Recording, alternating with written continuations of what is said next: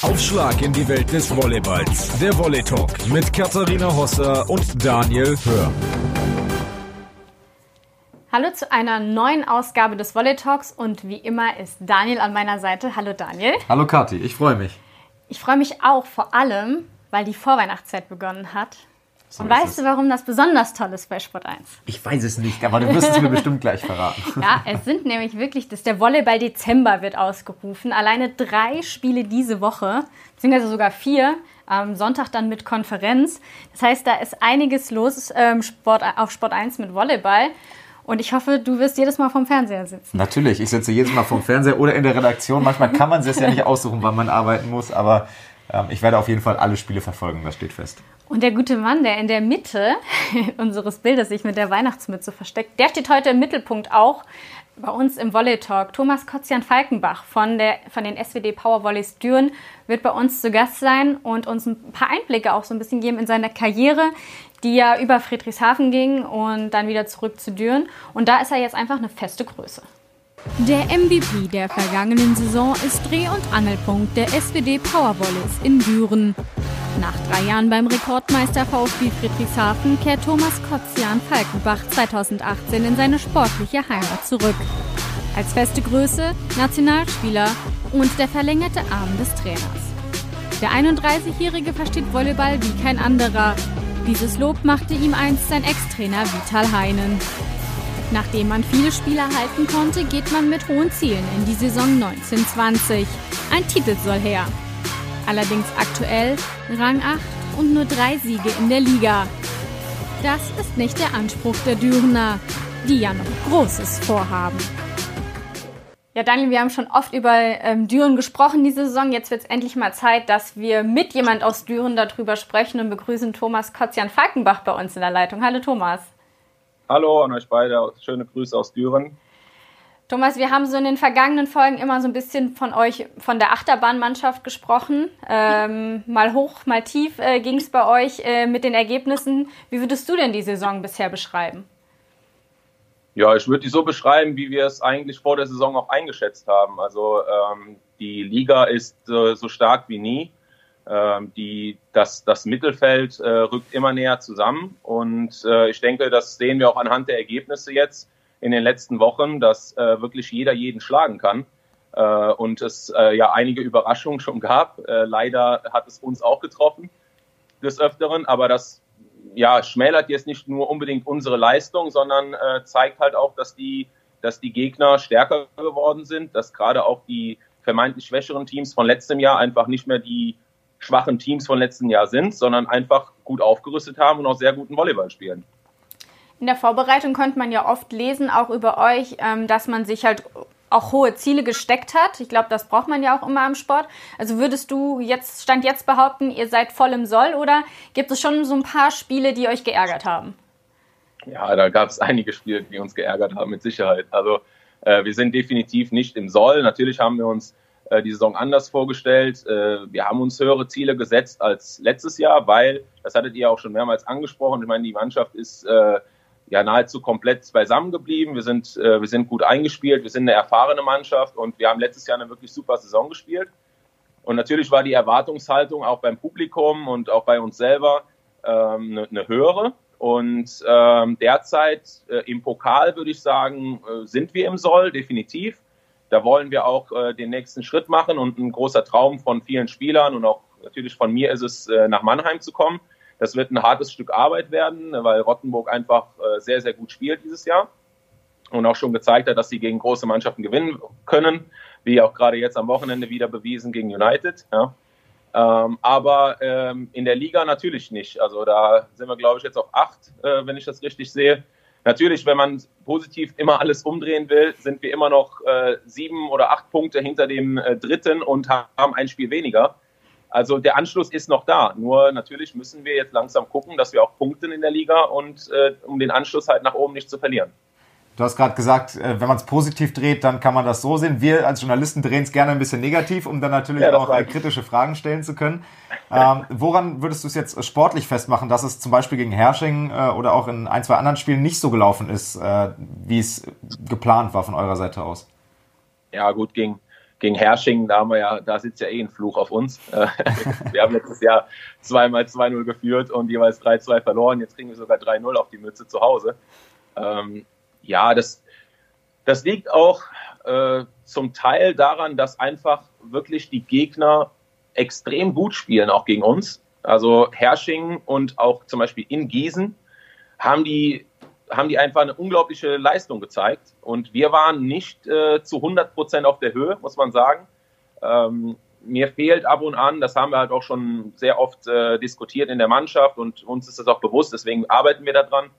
Uns fehlt manchmal ein bisschen die Aggressivität und der hundertprozentige Fokus, gerade auch wenn man in das Spiel reingeht. Ähm, das sieht man halt in den Spielen, gerade beim Pokal. Ne? Wenn man, wenn es um alles geht, wenn es wirklich jedem bewusst ist, okay, wenn wir heute verlieren, ist es vorbei, dann schaffen wir es irgendwie, diese Aggressivität aufzubauen und haben dann auch im Pokal die besten Spiele gezeigt. Äh, ausgenommen jetzt vielleicht Alpenvolleys, was wir in der Liga auch gewonnen haben zu Hause und gut gespielt haben.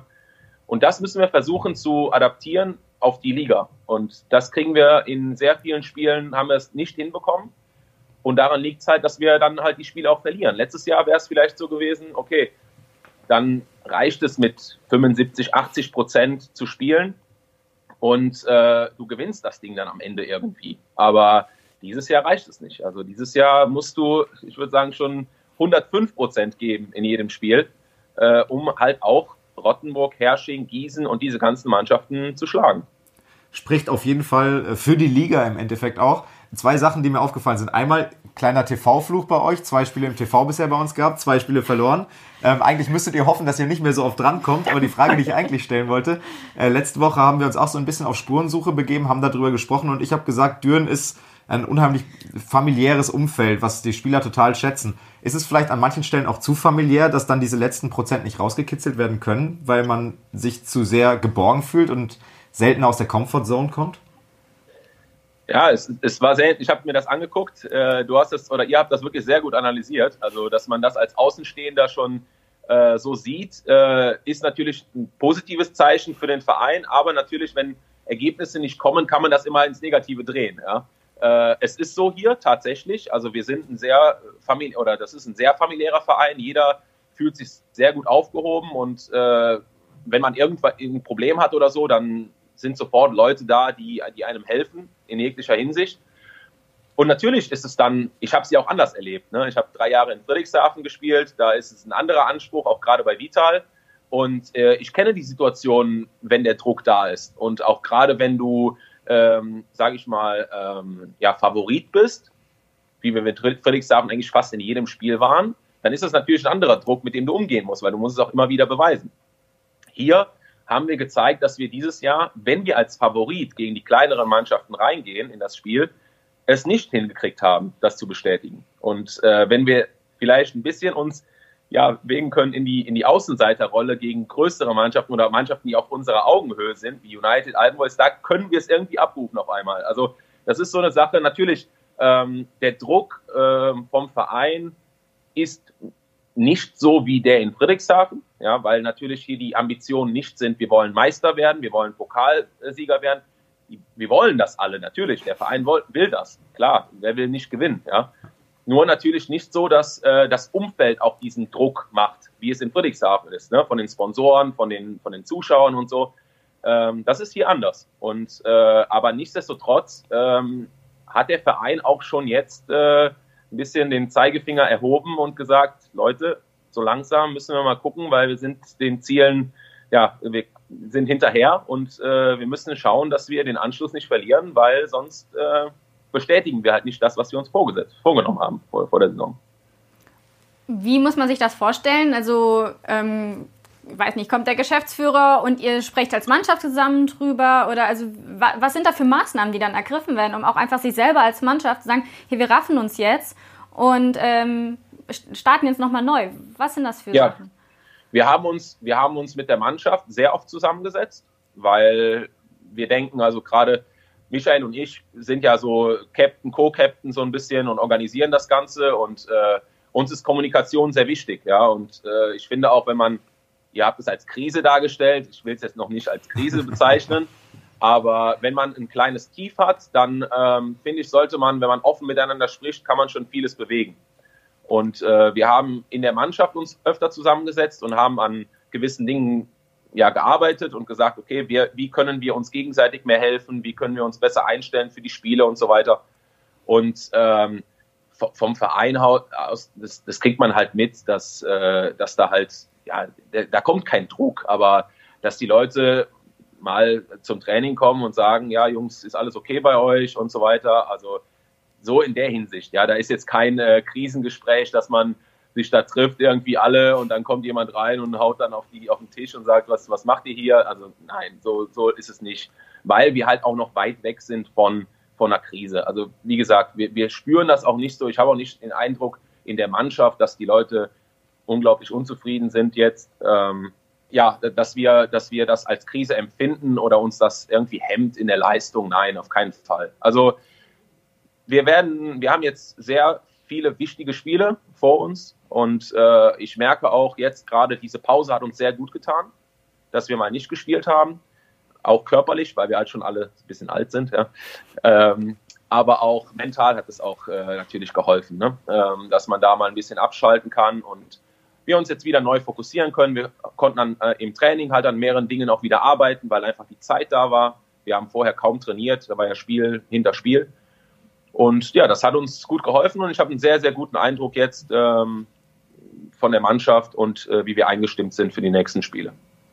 Ist Düren so von dem, was du beschreibst, so für dich die perfekte Station, um dich einfach als Volleyballer, aber auch als Mensch ähm, auszuleben? Gut, für mich persönlich ist es, ähm, ist es eine andere Situation, weil ähm, ich habe ja quasi hier angefangen, Volleyball zu spielen, erste Bundesliga. Das ist, ich nenne es immer, das ist mein Heimatverein. Und äh, ich fühle mich hier extrem wohl, ich fühle mich hier gut aufgehoben, äh, ich komme mit allen Leuten extrem gut klar. Und ja, ich habe meine Frau hier kennengelernt, also meine Frau ist Dürenerin, demnach ich bin quasi zu Hause und spiele da Volleyball. Ja. Und äh, dann fühlt man sich halt auch äh, wie, wie zu Hause. Und ähm, das hat mich letztes Jahr extrem beflügelt, muss ich sagen. Also diese Wohlfühlatmosphäre hat mir extrem geholfen, auch eine gute Saison zu spielen.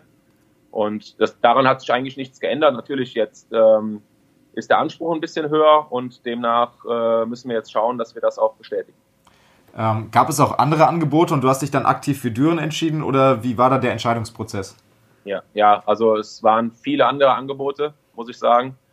Ähm, nur ist da, das ist halt, wenn man eine Familie hat jetzt, wir haben eine, eine, kleine Tochter, die ist jetzt zweieinhalb, die ist jetzt auch in den Kindergarten gegangen und so und äh, dann ist es eine, eine, andere Entscheidung für einen persönlich, wie wenn du jetzt, sage ich mal, Single bist und äh, 23 und du hast die, die, die Welt vor dir und du kannst dich halt frei entscheiden. Ich entscheide alles mit meiner Frau gemeinsam und ähm, die hat halt auch, die ist verbeamtete Lehrerin und die muss jetzt auch langsam wieder arbeiten gehen, die war jetzt in Elternzeit. Von daher muss man gewisse Dinge abwägen und ähm, da ich mich auch extrem wohl hier fühle im Verein und äh, mir das die letzte Saison sehr viel Spaß gemacht hat, habe ich halt höher dotierte Angebote und auch vielleicht interessante Angebote für mich persönlich, für meine Volleyballlaufbahn abgelehnt ähm, weil mir halt andere Dinge jetzt wichtiger sind. Ja. Du hast trotzdem gesagt, du möchtest auch auf jeden Fall einen Titel gewinnen. Ähm, ja. Wie realistisch ist das dieses Jahr? Ja gut, äh, wir sind einen Schritt vom Finale zumindest schon mal. Ja. Äh, und natürlich erwartet uns da höchstwahrscheinlich, ja, man weiß ja nie, was passiert, aber ein, äh, ein extrem starker Gegner, äh, was die, die Sache nicht einfacher macht.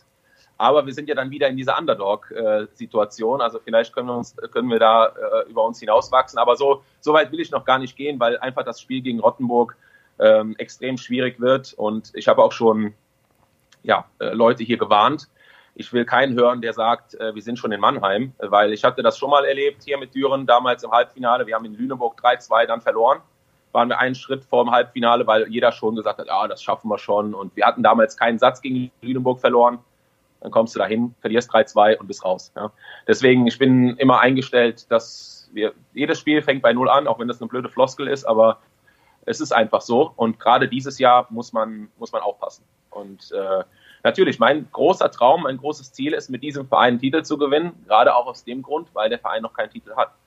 Und ähm, auch der Schritt jetzt ins Finale wäre, glaube ich, nach 15 Jahren wieder ein Finale. Ich bin mir gerade unsicher, aber ungefähr, eine, ja. sehr lange, sehr lang, eine sehr lange Dauer, ja, wo der Verein zumindest noch nicht, noch nicht mal ein Finale gespielt hat. Und das wäre schon ein großer Schritt, ähm, aber natürlich wäre mir ein Titel sehr lieb. Ja. Ja. Titel hast du gewonnen in Friedrichshafen und wir wollen jetzt so ein klein wenig den Schwenk machen in deine Vergangenheit, in deine sportliche Laufbahn, die letzte Station Friedrichshafen. Da hattest du mit Zuspiel ja. mit Simon Tischer einen vor dir, der Olympia gespielt hat und vielleicht so ein bisschen, wo du im Schatten standest. Äh, wie war die Situation für dich da und die Situation vor allen Dingen nach Düren zu wechseln und jetzt die absolut erste Geige im Zuspiel zu spielen? Ja, extrem gut. Also ich äh, habe mich unglaublich wohl gefühlt in Friedrichshafen. Ähm, Gerade auch aus dem Grund, äh, weil Simon da war, weil wir beide einfach äh, uns menschlich so gut verstanden haben und das sportlich und menschlich so gut funktioniert hat, weil wir, wie ich finde, uns eigentlich ziemlich gut ergänzt haben. Gerade in meiner letzten Saison habe ich ja schon sehr, sehr viele Spielanteile gehabt und wir uns auch eigentlich fast abgewechselt haben von den Spielen her. Das ist ihm auch zugute gekommen. Dadurch da hat er ein bisschen mehr Zeit, äh, Freizeit und äh, konnte ein bisschen besser regenerieren, da wir in Friedrichshafen eine Dreifachbelastung hatten. Ähm, und das war ja im Prinzip, wie soll ich es nennen, eine goldene Saison, weil wir hatten 36 Spiele, 35 Spiele ohne Niederlage. Und ähm, das hat man eigentlich nie. Ähm, und das war mit, denke ich, auch ein ausschlaggebender Punkt, dass, äh, weil Simon halt auch schon in einem Alter war, wo, er körperliche Probleme hatte, auch die Jahre zuvor. Und das lag auch daran, dass er halt jedes Spiel spielen musste vorher. Und Vital hat das extrem gut gemacht. Äh, der hat mich immer ähm, ja, an, der, an der Leine gehalten und gesagt, so Junge, zeig mal, was du kannst. Und äh, er kennt mich mittlerweile sehr gut und ich bin sehr ehrgeizig und ich habe da nie locker gelassen. Ne? Ich wollte halt immer wieder zeigen und beweisen, du, ey, du kannst mich spielen lassen und du kannst mich eigentlich noch mehr spielen lassen, als du als du es jetzt schon tust. Und ähm, ja, dann, dann hat das halt extrem gut funktioniert. Und es hat halt so gut harmoniert zwischen uns beiden, weil es halt auch menschlich so gut geklappt hat. Und ähm, natürlich war das eine andere Situation, wenn du dann nach Düren zurückkommst. Ähm, jeder erwartet von dir etwas. Ich bin ja aus Düren nach Friedrichshafen gegangen, drei Jahre hab, war ich in Ausbildung, kann man sagen, bei einem Top-Verein. Und jetzt äh, haben alle erwartet, so, jetzt zeig mal, was du gelernt hast. Ja? Und natürlich äh, musst du das erstmal bestätigen. Aber ich habe das gar nicht als Druck genommen, sondern ich habe mich darauf gefreut, endlich Verantwortung zu übernehmen, weil ich gerne in Friedrichshafen noch mehr Verantwortung äh, übernehmen wollte. Ähm, und ja, das ist mir, denke ich, ganz gut gelungen letztes Jahr. Auch wenn das ein oder andere Spiel ja, wenn wir das noch irgendwie gewonnen hätten, wäre die Ausgangssituation in den Playoffs vielleicht noch ein bisschen besser gewesen. Wir waren ja einen Punkt hinterm fünften Platz, wo wir dann hätten gegen, gegen Lüneburg gespielt, glaube ich, war es. Und natürlich wäre es auch ein sehr, sehr schweres Spiel gewesen, aber nicht ganz so schwer wie Berlin. Ja. Du hast gerade schon angesprochen, unter Vitalein hast du ja in Friedrichshafen, wir haben ihn ja auch schon kennengelernt, er ist einfach ein Volleyball-Verrückter. Wie läuft so die Zusammenarbeit mit so einem? Extrem gut bei mir weil äh, ich genauso bin wie er. Das, äh, das können viele hier bestätigen, auch in meinem Umfeld. Ich bin halt Volleyball besessen und äh, ich gucke jedes Spiel, ich gucke mir jede Statistik an aus diversen Ligen und so weiter. Deswegen, wir haben uns gut verstanden, weil äh, er halt auch gemerkt hat, dass ich mich mit der Materie befasse und äh, Volleyball auch lebe, auch wirklich mit dem Herz lebe. Und das hat ihm halt extrem gut gefallen. Und äh, Deswegen, ich hatte nie ein Problem. Natürlich äh, ist seine Art, musste ich natürlich damit auch erstmal klarkommen am Anfang. Aber ähm, ich kam damit sehr gut klar. Und äh, ich finde jetzt im, im Gesamtpaket, muss ich sagen, dass ich extrem viel gelernt habe und auch viel gelernt habe, äh, mit Drucksituationen klarzukommen, unter Druck zu spielen, weil natürlich Vital, das sieht man ja auch von außen, der macht halt schon ein bisschen Druck. Ne? Aber das hilft einem, äh, um auf dem Feld noch konzentrierter zu sein und halt keine blöden Fehler zu machen. Weil wenn du Angst hast, einen Fehler zu machen, weil du weißt, dass er dich dann anbrüllt von der Seite, dann machst du einfach keinen Fehler. Und dann passiert es halt auch nicht. Ne? Und äh, ja, das, also mir hat's geholfen. Ähm, da musst du aber halt auch der Typ für sein. Ne? Das ist halt so. Ganz anderer Typ ist Stefan Falter. Ja, du wolltest gerade meine Frage sein. Ich wollte deine ne? Frage, ja. ich, hab, ich diszipliniere mich. Ich habe auch Angst vor Fehlern. Merkst du, wer die Hosen hat bei uns beiden? Ja, ja, ja. ja ähm, Daniel hat es ja gerade angesprochen. Stefan Falter ist ja jetzt ähm, dein Trainer. So für uns wirkt er an der Seitenlinie komplett als der Gegenentwurf von Vital Hein. Was zeichnet ihn denn als Trainer aus? Ist er auch. komplett, komplettes Gegenteil. Ja, das war, äh, ist eher jemand, der ja so harmoniebedürftig ist, der äh, dem Spieler ein gutes Gefühl verschafft, der ähm, ja mir persönlich auch äh, ein sehr gutes Gefühl gibt, weil ich der war mein Co-Trainer, bevor ich nach Friedrichshafen gegangen bin. Also wir kannten uns schon vorher und ähm, ja, er lässt mir alle Freiheiten beim Spiel. Und das hat mich letztes Jahr auch so ein bisschen beflügelt, weil bei Vital, Vital hat ein gewisses System äh, unter dem er Volleyball spielt. Das ist offensichtlich, ja. Und ähm, dieses System lebt auch der Zuspieler. Das heißt, du musst dich an gewisse Vorgaben halten, an gewisse taktische Sachen halten. Und wenn du das halt nicht tust, dann kriegst du halt einen Einlauf. Und ähm, hier ist es halt so, mir wird freie Hand gelassen. Und mir wird, deswegen ist das Spiel auch vielleicht ein bisschen kreativer. Deswegen äh, spiele ich auch von drei Metern mit den Mittelblockern und vielleicht mal Bälle, die auch nicht funktionieren. Ja, wo man sich denkt, ach, was macht er da?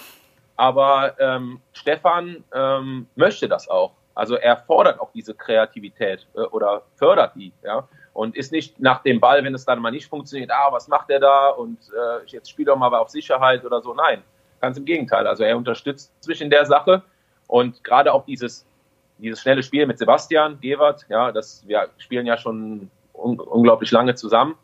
Und das äh, hat am Anfang nicht so funktioniert, wie es jetzt funktioniert. Also jetzt sieht das unglaublich gut aus und jeder sagt, boah, wie ihr zusammenspielt und wie schnell das ist. Und ja, aber da, da drin steckt harte Arbeit. Ja, also wie viel Bälle, wie viel hunderte Bälle wir gespielt haben, damit das funktioniert. Und so ist es halt auch mit anderen Sachen. Aber er gibt uns halt die Freiheit, das auch zu machen. Und geht auch das Risiko bewusst ein, dass es dann mal nicht funktioniert. Ja. Das ist der Unterschied. Okay, ein Unterschied, den du, den du machen möchtest, vielleicht auch im Ligasystem, hast du an anderer Stelle mal gesagt. Das Playoff-System, das bereitet dir manchmal so ein bisschen Magenschmerzen. Du hättest gerne auch mal ein anderes System getestet, zumindest in der Volleyball-Bundesliga. Kannst du das genauer skizzieren, warum das so ist und welches System das wäre? Hab, habt, ihr gut, habt ihr gut den Podcast gehört? Ne? ähm, ja, warum habe ich das wohl gesagt? Weil ich es zweimal nicht geschafft habe, mit Friedrichshafen Meister zu werden und wir nach der Normalrunde Erster waren. Ja? Äh, deswegen, äh, ja, natürlich, äh, wir hatten diese Diskussion hier in der Mannschaft auch, äh, ob vielleicht ein regulär Season-System es ermöglichen würde, dass mal jemand anderes Meister wird als Friedrichshafen und Berlin. Ähm, ich weiß es nicht. Also äh, letztes Jahr war, glaube ich, bis zum letzten Spieltag Alpenvolleys Erster. Demnach wäre es mal jemand anders gewesen. Ähm, aber ja, ich, ich wäre dafür, dass man es mal ausprobiert. Warum nicht? Also ich bin auch gerne bereit, äh, neue Dinge anzupacken. Und äh, ob das jetzt, natürlich hat das auch seine Nachteile, auch gerade für die Vereine, weil die Playoffs ja die Saison auch noch ein bisschen in die Länge ziehen, ja, und äh, darf man auch die, die Zuschauereinnahmen und das Ganze nicht, äh, nicht äh, außer Acht lassen. Und die Sponsoren geben ja auch Gelder für eine längere Saison, die sie sehen wollen, ja, am, am, im, im, Bestfall. Und deswegen, das hat natürlich auf der Seite auch schon wieder Nachteile. Aber das ist halt eine Sache, die müsste man mal ausprobieren und mal gucken, wie es, wie es geht. Aber dann müsste man halt die Saison, die Regular Season mal in die Länge strecken. Und äh, vielleicht würde das auch einige Vereine so ein bisschen entlasten, weil wenn ich mich an die Zeit in Friedrichshafen zurückerinnere, ich glaube, wir hatten sechs englische Wochen in Folge oder sowas, dann ist es halt irgendwann auch nicht mehr möglich, äh, ganz ehrlich, Hochleistung zu bringen. Äh, und ja, vielleicht würde das das Ganze so ein bisschen strecken. Ein ganz kompaktes Format steht dann im Januar an. Du bist ja auch im vorläufigen Kader für die Olympia-Qualifikation. Ja. Man spricht immer, oder die Sportler vor allem sprechen immer von diesem besonderen Nationalmannschaftsgefühl, diese Ehre für sein Land zu spielen. Kannst du uns das Gefühl vielleicht unseren Zuschauern mal ein bisschen erklären? Äh, ja, also ich sag mal so, wenn du das Trikot anhast, weißt du ja, dass du zu einem der Besten des Landes gehörst in deiner Sportart. Und wenn du das reflektierst als Sportler und denkst, ich bin einer der Besten in ganz Deutschland, dann heißt es ja auch schon was. Dann ist es automatisch eine Ehre, ähm, sein Land zu vertreten und das zu oder vertreten zu dürfen. Ja, und ähm, die Ehre kommt auch irgendwo her, weil du ja, ja äh, nominiert wurdest für die Nationalmannschaft. Das heißt, äh, du hast ja in der Saison gezeigt, äh, dass du Leistung bringen kannst und jetzt sollst du es in dem Namen deines Landes bestätigen quasi. Und äh, das ist nicht jedem, ja, nicht jeder hat das Privileg, das zu tun. Also wie viele Volleyballer gibt es und wie groß ist der Kader der Nationalmannschaft? Und allein aus dem Grund ist es eine, eine enorme Wertschätzung und auch eine Ehre, äh, das, das machen zu dürfen. Und äh, so kann man, kann man sich das vielleicht am besten, am besten ähm, ja, erklären. Also das ist ähm, eine Sache, die so, so, Fragen kriegt man öfter gestellt, ja, von, von außenstehenden Leuten, von Fans. Genauso wie es ist, äh, als Beispiel, was mir jetzt einfällt, ähm, dass Leute fragen, wie kannst du vor 15.000, 20.000 Zuschauern spielen? Wenn du denen versuchst zu erklären, ja, du bist im Tunnel, du kriegst das nicht mit. Ja, wie willst du Tunnel erklären? Einem normalen Leuten, ja, das ist halt, das sind so Sachen, das ist schwierig. Aber ich denke, ja, so wie ich es dargestellt habe, kann man vielleicht es sich ungefähr vorstellen, ja. Nur um das vielleicht nochmal in Verhältnis zu setzen, es sind mehrere hunderttausend Volleyballer registriert, im Verband organisiert und dann sind da 18 ja. sind es, glaube ich, jetzt im Kader. Da sieht man schon mal das Verhältnis, wie privilegiert man ist. Ähm, du verdienst bei der Nationalmannschaft nicht wie in anderen Sportarten vielleicht riesengroße Prämien oder ein regelmäßiges Gehalt ähnliches. Du hast gerade deine Familie schon angesprochen. Ist das vielleicht sogar ein Gegensatz, Nationalmannschaft spielen, aber gleichzeitig eine Familie auch miternähren zu müssen? Ja, mit Sicherheit ist es eine Herausforderung. Ähm, da haben wir ja zum Glück die Vereine, die, ja, wenn du oder deinen Vertrags, deine Vertragssituation äh, so gestalten kannst, dass du über zwölf Monate bezahlt wirst. Demnach äh, verdienst du dann dein Geld auch in der Nationalmannschaft, halt vom Verein. Aber natürlich, äh, wir machen das unentgeltlich. Ja? Und äh, wir gehen auch ein gewisses eigenes Risiko ein, äh, was die Verletzungen und sowas angeht. Und äh, ich meine, das war auch schon jahrelang großes Thema. Äh, ich musste es auch dieses Jahr am eigenen Leib erfahren. Ich habe mich ja in der Nationalmannschaft verletzt im Sommer und musste, musste wieder zurück nach Düren. Und äh, der Verein hat dann zum Glück das übernommen und äh, ja, mich, mich wieder geheilt quasi oder aus oder ich durfte mich hier auskurieren und die, die Physiotherapie, die Ärzte nutzen und so weiter, was halt hier in Düren auch unglaublich gut ist. Also das Netzwerk hier ist extrem gut, das muss man, muss man so sagen. Es ist hier nicht so, dass das ist kein Verein, der ein riesen Budget hat, äh, wie es Berlin oder Friedrichshafen haben, aber dafür ist das Umfeld so extrem gut, dass äh, auch diese Dinge äh, nicht immer nur das Geld spielt eine Rolle, nicht nur monetäre Sachen, sondern halt auch diese Neben Nebensächlichkeiten, sage ich mal, die, die dann auch perfekt äh, laufen hier. Und das, das war mein Glück. Und natürlich äh, ist das ein anderer Gesichtspunkt. Wenn man eine Familie hat, äh, dann muss man schon gucken, dass das Geld reinkommt. Gerade auch, wenn die Frau noch in Elternzeit ist und äh, man quasi mit einem Einkommen lebt. Stichwort Familie. Du hast noch einen jüngeren Bruder, den wir auch aus der Volleyball-Bundesliga kennen.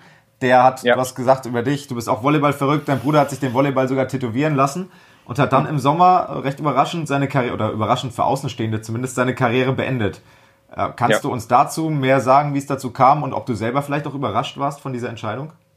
Nee, also ich war nicht überrascht, weil natürlich äh, wir in einem intensiven Austausch sind und äh, wir, ähm, ich schon gemerkt habe die letzten Jahre, dass es sich andeutet in einer gewissen Weise, weil ich gemerkt habe, dass er nicht mehr zu 100 Prozent so dem Volleyball hinterher war. Ähm, er ja, war nicht ganz, das ist ja, ist ja kein Geheimnis, war nicht ganz zufrieden in United mit der Saison und äh, hat dann einfach gesagt, weil das einfach auch irgendwie ein Hobby ist, den wir uns zum Beruf gemacht haben und wir lieben ja den Sport. Und wenn du dann irgendwann für dich realisierst, okay, ich liebe es nicht mehr oder ich äh, es bringt mir kein kein gutes Gefühl zum Training zu gehen und zu, zu spielen und ich habe nicht mehr diesen diesen Reiz und diesen Nervenkitzel, dann ist es bei uns in der Familie zumindest so, ja, dann lass es halt. Weil wenn du nicht mit, mit vollem, vollem Herz dabei bist, dann kann es auch nicht die beste Leistung bringen.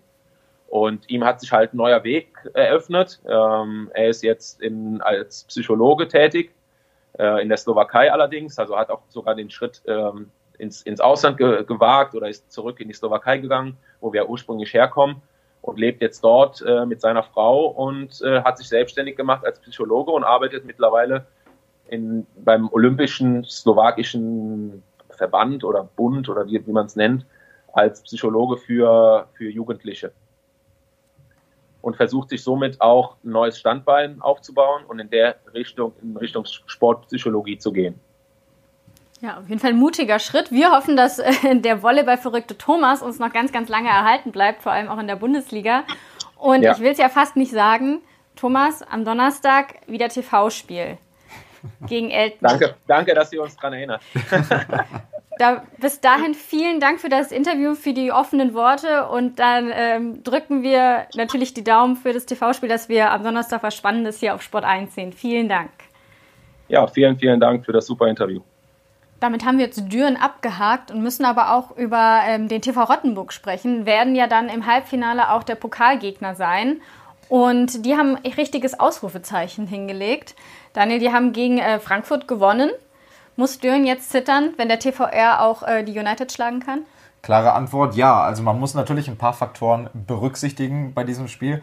Aber der TVR aktuell auf sieben in der Tabelle. Die spielen eine richtig gute Saison, haben jetzt gegen die Uniteds nochmal ein richtiges Ausrufezeichen gesetzt.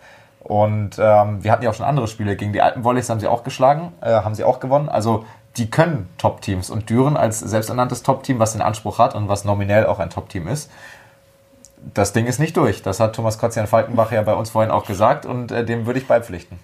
Ja, es gibt so ein bisschen, dass auf der einen Seite die Rottenburger, denen offensichtlich die Top-Teams liegen, auf der anderen Seite die United Volleys, die wir am Donnerstag noch im TV-Spiel gesehen haben. Du hast ja sehr intensiv verfolgt, du hast kommentiert für uns das Spiel.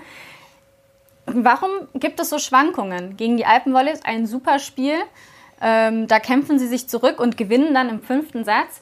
Und dann spielen sie samstags gegen Rottenburg, wo man eigentlich sagt, da müssen sie gewinnen und fahren mit einem Punkt nach Hause ja, vielleicht sollten die United Volleys und die SWD Power Volleys Düren so eine Selbsthilfegruppe aufmachen. Das ist irgendwie das gleiche Syndrom. Gegen Gießen haben beide verloren. Die United verliert noch gegen die Netzhoppers und gegen Rottenburg, also gegen vermeintlich kleinere, in Anführungsstrichen, und voller Respekt natürlich, der Liga. Ähm, Ähnliches ist ja den Power Volleys auch passiert es ist schwer zu sagen. Ich hatte am Anfang der Saison noch das Gefühl, dass die Uniteds wirklich eine verschworene Truppe sind und eine eingeschworenere Truppe sind als letztes Jahr. Mittlerweile legt sich dieses Gefühl auch wieder so ein bisschen. Da gibt es andere Mannschaften, die haben vielleicht eine bessere Teamchemie, die haben einen besseren Zusammenhalt, die funktionieren menschlich zusammen besser. Es ist von außen immer schwer zu betrachten letztendlich, aber das kann schon ein Faktor sein bei den United Volleys. Das ist noch nicht dieses Teamgefüge, was es braucht. Und ähm, dann kommen Sachen dazu auf den Außen. Jana Gida Smith kurz vor nach dem World Cup äh, direkt gekommen äh, zur Saison. Smith fällt jetzt auf mit Schulter. Van Rekom hatte zwischendurch Knie und muss jetzt aber durchspielen, weil Smith halt komplett rausfällt. Jana Gida noch nicht hundertprozentig da am Leistungslimit angekommen nach dem World Cup. Also das sind natürlich einige Faktoren. Ähm, aber es passt nicht wirklich bei den United Volleys. Nur punktuell. Das Spiel am Donnerstag war super, das hat richtig Spaß gemacht. War hohes Niveau, aber das wird eben nicht dauerhaft, sondern nur punktuell abgerufen. Und deshalb kommt halt sowas wie gegen Rottenburg zustande und man muss sagen, 10 Sätze in 48 Stunden. Also die hatten das Spiel am Donnerstag, fahren nach Rottenburg, haben das Spiel am Samstag mit fünf Sätzen in den Knochen. Das ist auch bitterböse, auch für Leistungssportler. Ja, da kommt wieder dann das Thema Belastung auch ähm, auf, das wir auch schon besprochen haben. Ähm, Im Zusammenhang mit Stuttgart war es damals, glaube ich. Ja. Ist es vielleicht doch einfach too much. Also du sagst ja gerade schon immer, von drei Tagen spielst du zehn Sätze. Du hast angeschlagene Spieler im Kader. Kann man das damit vielleicht ein bisschen erklären? Ja, ich möchte diese Ausrede trotzdem nicht so richtig gelten lassen, weil es ja auch allgemeingültig ist. Das hatte ich ja damals bei Stuttgart äh, auch gesagt. Also auf den Fall betroffen generell, klar, man sieht die Belastung, aber das betrifft andere Vereine ja genauso. Äh, die Uniteds hatten noch kein internationales Spiel, Stuttgart zu dem Zeitpunkt, wo das Thema auch aufkam, auch keines. Mhm. Das heißt, die Belastung ist genau die gleiche wie für die anderen Vereine in der Liga letztendlich auch. Ähm, die Uniteds hat es jetzt zweimal extrem getroffen, das muss man schon sagen. Mit einmal Lüneburg nach Friedrichshafen in einer kurzen Zeit, wo sie durchgefahren sind mit dem Bus. Das ist auch für einen Sportler kein Spaß. Und dann jetzt halt Alpenvolleys und dann Rottenburg. Ähm, aber es ist für mich keine allgemeingültige Ausrede. Es ist ein Faktor, der dazu beiträgt, aber trotzdem sollte es der Anspruch sein einer Mannschaft, die tendenziell sogar Richtung Platz 2 in der Liga hinter Berlin äh, gelunzt hat, sollte es der Anspruch sein, ein TV Rottenburg, auch wenn die deutlich besser drauf sind als die letzten Jahre, ähm, zu gewinnen. Ja, Rottenburg ist vielleicht die größte Überraschung diese Saison oder wie siehst du das? Auf jeden Fall zählt sie zu den größten zwei Überraschungen der Saison, sagen wir es mal so. ja, die zweite Überraschung, die gab es ja auch am Wochenende. Ähm, Hersching gegen Friedrichshafen. Ähm, wollen wir gleich auch mal noch näher drauf eingehen. Denn man muss sagen, man hat sich hohe Ziele gesteckt, gesteckt bei äh, den Herschingern, aber die Zukunft war am Anfang ja noch gar nicht so gesichert. 2018 stand das Projekt Hersching noch kurz vor dem Aus.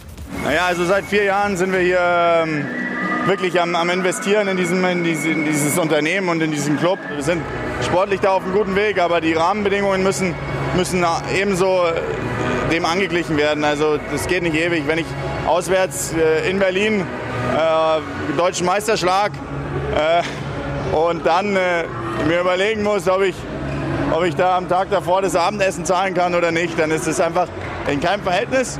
Was ich, äh, ich denke mir auch, ja gut, ich kann auch zweite Liga machen. Hier, die, Sache hier fällt nicht auseinander. Wir sind auch ausverkauft in der zweiten Liga. Nur 20 Monate später hat der selbsternannte geilste Club der Welt nicht nur eine weitere Saison im Oberhaus erfolgreich hinter sich gebracht, sondern auch ordentlich aufgerüstet.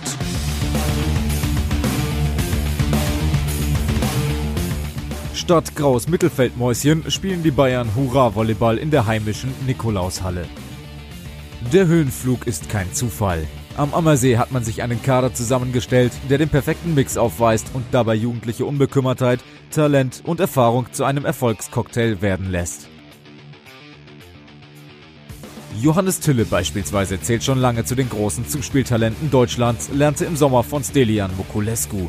Sein gefährlicher Aufschlag, gepaart mit Mut und Spielwitz am Netz, machen ihn zum X-Faktor. Besonders das Zusammenspiel mit Tim Peter passt. Beide kennen sich aus der Junioren-Nationalmannschaft und spielen schnellen Volleyball. Selten ist der Block gegen Peter erfolgreich. Diese Kombination brachte den jungen Angreifer im Sommer sogar in die Nationalmannschaft. Doch nicht nur deutsche Talente schmiedet Max Hauser im beschaulichen Hersching.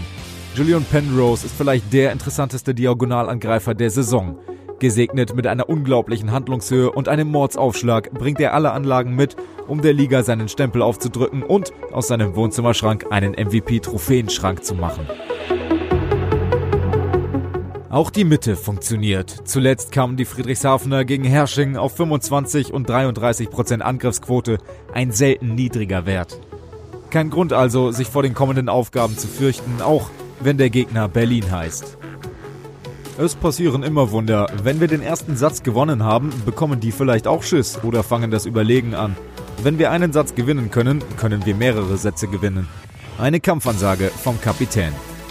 Die Starting Six muss sich in Hersching vor niemandem verstecken. Doch dahinter ist es dünn. Verletzungen und Krankheiten können das Konstrukt und den Erfolg schneller gefährden, als man Hersching buchstabieren kann. Doch solange alle fit sind, bleibt der geilste Club der Welt die Mannschaft der Stunde. Der Traum wird wahr, wird auf der Homepage der WWK Hersching Volleys getitelt. Denn es war ja der Traum von Max Hauser, gegen jedes Team in der Liga einmal zu gewinnen. Das Häkchen konnte er jetzt machen.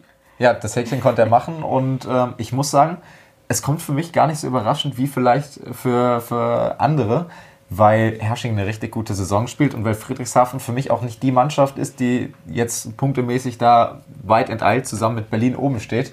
Und ich habe eigentlich darauf gewartet, dass dieser Moment mal kommt, dass sie dann eben auch nicht nur vielleicht nicht an ihrem Optimum spielen und trotzdem gewinnen, sondern eben dann auch verlieren. Und das hat Hersching jetzt geschafft. Eine Mannschaft, die sich durch Kontinuität auszeichnet in dieser Saison und für mich verdient auch auf Platz 3 der Liga steht. 116 Minuten ähm, wurde gekämpft. Wenn man sich mal die Ergebnisse anguckt, ähm, wenn man gerade mal auf Platz äh, Satz 4 und 5 guckt, 25, 16 und 15 zu 8, das ist schon eine Aussage. Das ist eine Aussage und das äh, zeigt, dass Hersching auch enorm nervenstark ist. Und solche Ergebnisse, finde ich, die sprechen immer für eine gute Teamchemie. Das kannst du nicht erreichen mit einer zusammengewürfelten Truppe, egal wie die individuellen äh, Qualitäten dann sind. Und Hersching hat diese, hat diese Teamchemie. Wir haben es selber miterlebt. Wir waren mit den äh, Jungs auf der Wiesen, haben da die Wiesen-Challenge gemacht. Beruflich natürlich. das muss man dazu sagen, das stimmt. Und da hat man schon gemerkt, das ist schon zu seinem frühen Status in der Saison so eine eingeschworene Truppe. Und äh, mit Max Hauser haben sie da natürlich auch einen dabei, der menschlich, Jürgen Klopp ist jetzt ein Hoch vom Typus her, wie ein Jürgen Klopp ist, ein Menschenfänger, ein Extrovertierter, einer, der seine Jungs anpackt, der nicht als äh, der das Projekt auch der lebt. das Projekt auch lebt. Das ist ja auch ganz wichtig. Der, der wirklich äh, mit den Jungs auf Augenhöhe agiert und nicht von oben herab. Und das ist echt stark, was Herrsching, wie sie sich gemacht haben über die Jahre. Und äh, so eine Mannschaft kann es dann eben schaffen, Friedrichshafen zu schlagen. Und deshalb kommt das für mich nicht wirklich überraschend. Wir sind ja immer Freunde, die gerne auch mal die Halle in den Vordergrund stellen. Ja. Ich glaube, sie hätten mehr als diese 1000 Leute auch in die Nikolaushalle für dieses Spiel ähm, kriegen können. War dann allerdings ausverkauft, ging keiner mehr rein.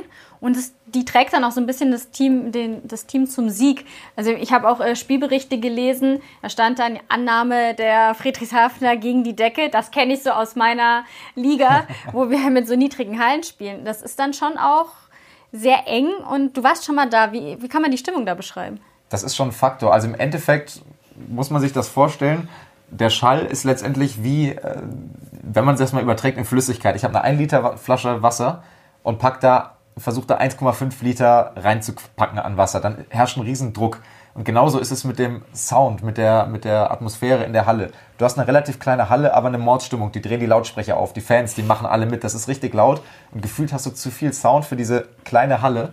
Und dadurch ist es unfassbar laut in dieser Halle. Und natürlich alles zugunsten der Herrschinger. Das ist schon mal eine Mordsstimmung. Die machen da auch echt ein schönes Event draus. Man kennt ja den König von Hersching. Und solche Sachen, die sie sich immer wieder auch überlegen. Manchmal ist auch ein bisschen drüber. Letztes Jahr hat der König dann Bisonblut getrunken, als es gegen hm. Bühl geht. Das ist, muss man dann auch nicht unbedingt so sehr ausleben. Aber man gibt sich echt Mühe, da ein schönes Event zu zaubern. Und du hast es angesprochen, die, die niedrige Decke. Sie finden es selber nicht optimal, wenn man mit den Spielern spricht. Denen passiert ja selber genau das Gleiche. Aber sie sind es gewohnt. Und, ähm, Heimvorteil. Das ist dann klassischerweise ein Heimvorteil. Und das trägt schon dazu bei, dass man zu Hause eher mal die Möglichkeit hat, solche Teams zu schlagen. Es war ja auch das Bruderduell. Die ja. Tille-Brüder gegen die Steuerwald-Brüder. Da stand natürlich nur einer auf dem Feld, der andere saß äh, auf der Bank. Aber das haben ganz klar die Tilles gewonnen. Und vor allem, glaube ich, Pferdeltille hat das äh, ja. Duell für sich gewonnen. Ähm, er ist ein unglaublich emotionaler Mensch, ein sehr lauter Mensch äh, auf dem Feld. Ja. Ich glaube, das braucht die Mannschaft aber auch teilweise. Definitiv. Ferdl ist so ein bisschen der soziale und emotionale Kit dieses Teams, wenn man so will. Der vereint so ein bisschen die, Fronten ist ein komplett falsches Wort, weil es gibt keine Fronten in dem Sinne, wo man gegeneinander kämpft in Hersching. Aber der kriegt einen Jolene Penrose einigermaßen in den Griff, der ein sehr eigener Kopf ist, der ähm, dem so ein bisschen diese taktische und mannschaftliche Disziplin auf dem Feld noch sehr wenig fehlt. Und äh, den kriegt er super in den Griff und er schafft es aber auch dann Verbindungen herzustellen zwischen den Jüngeren, wo natürlich mit seinem Bruder einer ist, und den Älteren, wo er ein Vertreter ist. Ähm, lebt dieses Bayern-Dasein. Er ist halt ein Bayern, waschechter und äh, das passt irgendwie wie die Faust aufs Auge mit ihm und der ist ein sehr wichtiger Faktor. Und der weiß auch genau, weil er so ein Fuchs ist, der hat Olympia gespielt, der hat Weltmeisterschaften gespielt. Der weiß genau, wann muss ich jemanden emotional anpacken, wann muss ich mal emotional zum Schiri gehen, um vielleicht eine gelbe Karte zu bekommen, was ihm ab und an mal passiert, den guten Pferd. Ich glaube, jedes Spiel. jedes Spiel. Und ähm, weiß dann aber auch, dass das dann seiner Mannschaft hilft. Und das hat er auch offen als Stilmittel im Volley Talk, als er letztes Jahr, vor ziemlich genau einem Jahr, äh, zu Gast war hier, gesagt. Und als er mir meinen Platz streitig gemacht hat. Als er dir deinen Platz streitig gemacht hat. Aber ähm, hat er ja nicht geschafft. Er ist dann doch auf dem Feld geblieben. Und das ist schon, äh, das neben seiner sportlichen Qualität, ist das eine menschliche Qualität, die unersetzbar ist für Hersching. Jalen Penrose ist auch unersetzbar momentan in der Mannschaft. Ähm, muss man auch einfach sagen, der Go-To-Guy, du hast schon gesagt vorhin bei ähm, Videostudien, wie hoch der auch da steht. Allerdings hast du es auch schon gerade so angerissen. Er ist so ein bisschen eigener Kopf. Manchmal ist er dann so unzufrieden mit sich selber oder akzeptiert nicht, wenn der Gegner vielleicht auch mal einen guten Punkt macht. Hat sogar vergessen, dann mal abzuklatschen mit der Mannschaft, was man im Volleyball nun mal macht. Muss er da noch ein bisschen dazulernen? Definitiv. Also das ist auch das, was Max Hauser gesagt hat. Er hat einen Rohdiamant bekommen letztendlich in Jolene Penrose. Und wenn er den in den Griff bekommt, dann ist das einer der besten Diagonal, einer, der auch bei ganz anderen Kalibern spielen kann, die hier in Deutschland rumlaufen. Ist er auch jetzt schon. Aber dem fehlt manchmal diese taktische Disziplin. Er macht dann Fehler, die man nicht machen darf, einfach. Also nicht Fehler, die mal passieren können, sondern Fehler, die man nicht machen darf. Und da muss er sich noch entwickeln. Da hat er aber mit diesem Umfeld und diesem Trainer Max Hauser, glaube ich, genau die richtigen. Und es ist der nächste Verrückte, den sie irgendwie ausgepackt haben. Nach letztem Jahr Nick West, der da auch ganz seltsame Geschichten gemacht hat. Aber sowas braucht Hersching auch und ähm, der hat noch ein enormes Steigerungspotenzial. Und ich habe mit äh, Johannes Tille, dem Kapitän ja auch mittlerweile in Hersching gesprochen und der meinte, am Anfang hat es ein bisschen gebraucht mit Penrose, aber mittlerweile hat der schon eine riesen Entwicklung gemacht und äh, schwimmt auf einer Erfolgswelle und man hat das Gefühl, dass das nicht sein Limit ist und das gibt den Herrschingern ein extrem gutes Gefühl. Sie soll, brauchen auch ein gutes Gefühl, denn jetzt äh, steht ein sehr, sehr wichtiges Spiel auch noch an. Ähm, ich glaube, so, das ist so das wichtigste und größte Spiel momentan, äh, was für die Herrschinger ansteht am Sonntag. Man hat bei Max Hauser auch schon so gehört, er war erkältet. Ja. Aber sie lassen das wirklich nicht so wirklich als ähm, ja, Argument zu, so ein bisschen gekränkelt. Also sie sind wirklich eine kämpferisch sehr, sehr starke Mannschaft. Und ich glaube, das brauchen sie am Sonntag dann auch vor allem. Definitiv. Also böser kann los in Deutschland für dich ja nicht sein in diesem Jahr. Wenn du Berlin auswärts bekommst, du hast, du spielst gegen die Max-Schmeling-Halle und äh, gegen ja, die mit Abstand beste Mannschaft in Deutschland. Wir haben sie personell ja schon seziert, das müssen wir, glaube ich, nicht nochmal machen. Ähm, aber das zeigen sie halt jetzt schon Woche zu Woche zu einer Frühphase in der Saison. Und ähm, das wird sehr schwer. Sie haben schon in Berlin gewonnen im Pokal unter Max Hauser. Ähm, wollen das wiederholen. Und Johannes Tille hat auch gesagt, ich habe es in meinem Beitrag ja auch schon gesagt, die wollen da hinfahren und dann geht alles auf den ersten Satz. Und wenn sie den ersten Satz gewinnen, vielleicht denkt Berlin nach. Und, äh, die, Jetzt hast du die Taktik schon verraten. Ja, verrückt, ne? und ähm, ich kann mir vorstellen, dass sie da was reißen. Ich glaube nicht, dass sie es gewinnen, aber ich glaube auch nicht, dass sie abgeschossen werden. Und das wäre schon mal ein Erfolg, weil viele da abgeschossen werden. Sie haben vor der Saison Ziele gesetzt, wo viele mal geschluckt haben, so okay, Hersching sagt, sie wollen zweimal ins Halbfinale. Ja. Auch hier, wenn wir wieder heute dabei sind, Häkchen dran, geschafft. Ja. Ähm, wie siehst du jetzt Stand, den Stand in der Liga? Auch positiv. Sie zeichnen sich durch eine unheimliche Konstanz aus. Sie haben außer gegen Berlin in jedem Spiel Punkte geholt. Sei es durch eine 2 zu 3 Niederlage, wo es immer einen Punkt gibt, oder sei es durch Siege 3-0, 3-1, 3-2, auch alles dabei gewesen. Also das ist eine unheimliche Konstanz, die das Team von Max Hauser da an den Tag legt. Es sind keine Ausrutscher nach unten und es sind auch ehrlich gesagt keine Ausrutscher nach oben, weil der Sieg gegen Friedrichshafen ist für mich kein Ausrutscher nach oben, weil sie das Potenzial dazu haben. Und weil Friedrichshafen eben nicht das Team ist, was äh, da oben thront, so wie es das tat. Wir haben off the records mit Thomas Kotzian drüber gesprochen. Bühl müssen sie, was wir auch schon ein paar Mal gesagt haben, Bühl müssen sie verlieren. Und äh, das verrückt so ein bisschen die Verhältnisse, wenn man nur auf die Tabelle schaut, zeigt aber, dass, dass äh, Friedrichshafen dann doch näher an den anderen ist als an Berlin. Und ähm, Hersching macht sich durchaus berechtigte Hoffnungen auf das Halbfinale in den Playoffs, gerade solange die vielleicht nominell noch etwas stärkeren United Volleys, Düren etc. immer wieder Punkte lassen. Wir haben es ja vorhin schon angesprochen, um vielleicht mal so langsam zum Ende zu kommen. Nicht, dass wir heute noch eine XXL-Sendung machen. Es sind aber XXL Volleyball-Wochen auf Sport 1. Wir haben alleine drei Spiele ähm, oder drei Sendetermine. Jedes Mal sage ich drei. Es sind eigentlich vier Spiele. Am Mittwoch ähm, haben wir die Frauen im Programm, Stuttgart gegen Erfurt. Da müssen wir ja leider sagen, uns fehlt die Spannung, die wir bei den Männern haben, fehlt uns bei den Frauen so ein bisschen. Das stimmt. Deshalb im Prinzip jetzt auch ein reiner Männer-Talk. Bei den Frauen geht so alles seinen Gang. Ich freue mich auf das Spiel. Ich freue mich auf Erfurt, die finde ich einen ganz interessanten Trainer haben in Florian Völker, den wir noch kennen vom CV Mitteldeutschland, der dann jetzt zwei Jahre bei Offenburg war, jeweils Meister in der zweiten Liga geworden ist. Dann gab es die Erstliga-Lizenz nicht, man ist runtergegangen. Und jetzt darf er sich als Trainer der ersten Liga beweisen. Ganz interessant. Ihn freue ich mich im TV-Spiel zu sehen. Ja, ich weiß nicht, ob die Dürner sich freuen. Wir haben ja vorhin mit Thomas Christian Falkenbach schon drüber gesprochen. Die sind dann am Donnerstag dran gegen Eltmann. Da muss man ja sagen, eigentlich so das Kaliber, das sie schon hatten in unseren äh, Spielen hier live auf Sport 1 gegen Gießen und gegen ähm, Hersching, wo sie sagen, eigentlich müssen wir das doch gewinnen. Ja, also ich würde nicht sagen so ein Kaliber wie Hersching, weil wir gerade gesprochen haben, dass Hersching ja schon ein bisschen weiter oben ist. Aber ja, Eltmann müssen sie eigentlich schlagen. Eltmann, ähm, die mir trotzdem gut gefallen, auch wenn sie zurzeit unten in der Tabelle stehen. Aber Düren muss das gewinnen und ich bin recht optimistisch, dass äh, die Power Volleys rund um Thomas Kotzian Falkenbach äh, den TV-Fluch dann auch besiegen am Donnerstag. Ja, ich meinte natürlich, vom Anspruch von Düren würden sie da gerne gegen Hersching gewinnen. Aber Eltmann ist ein super Aufsteiger, also werden da nicht komplett abgeschossen. Ja. Und ähm, dann sind wir noch gespannt auf den DVV-Pokal der Herren. Das Ganze gibt es, wie gesagt, in einer Konferenz, sodass man nichts verpasst. Und ähm, du hast dich ja eigentlich schon festgelegt, dass äh, Düren gegen Berlin letztendlich äh, nach Mannheim fährt. Ja, und das äh, wäre, glaube ich, ein sehr, sehr cooles Pokalfinale. Wobei man auch sagen muss, auch da auch wieder TV-Spiel für Düren. Ne? Also es könnte auch eine ganz bitterböse Woche werden in NRW. Nein, Spaß beiseite. Ich glaube, dass Düren äh, Rottenburg schlagen wird. Ich glaube, dass Berlin Hersching schlagen wird. Und das ist ein Finale, das macht richtig Spaß. Das sind drei, zwei Traditionsmannschaften, gerade Düren, die auch einfach mal wieder dran sind, in so einem großen Match zu stehen und zu spielen in Deutschland. Und da würde ich mich freuen als objektiver Volleyball-Fan, wenn dieses Match zustande kommt. Genauso wie ich mich natürlich freuen würde, wenn auf einmal TVR oder ähm, die WWK-Volleys, so heißen sie ja, aus Hersching da im Finale stehen. Ich freue mich auf diese Halbfinals und ich glaube, dass es da, äh, dass sie sich auch im Positiven so ein bisschen die Köpfe einschlagen werden am Sonntag.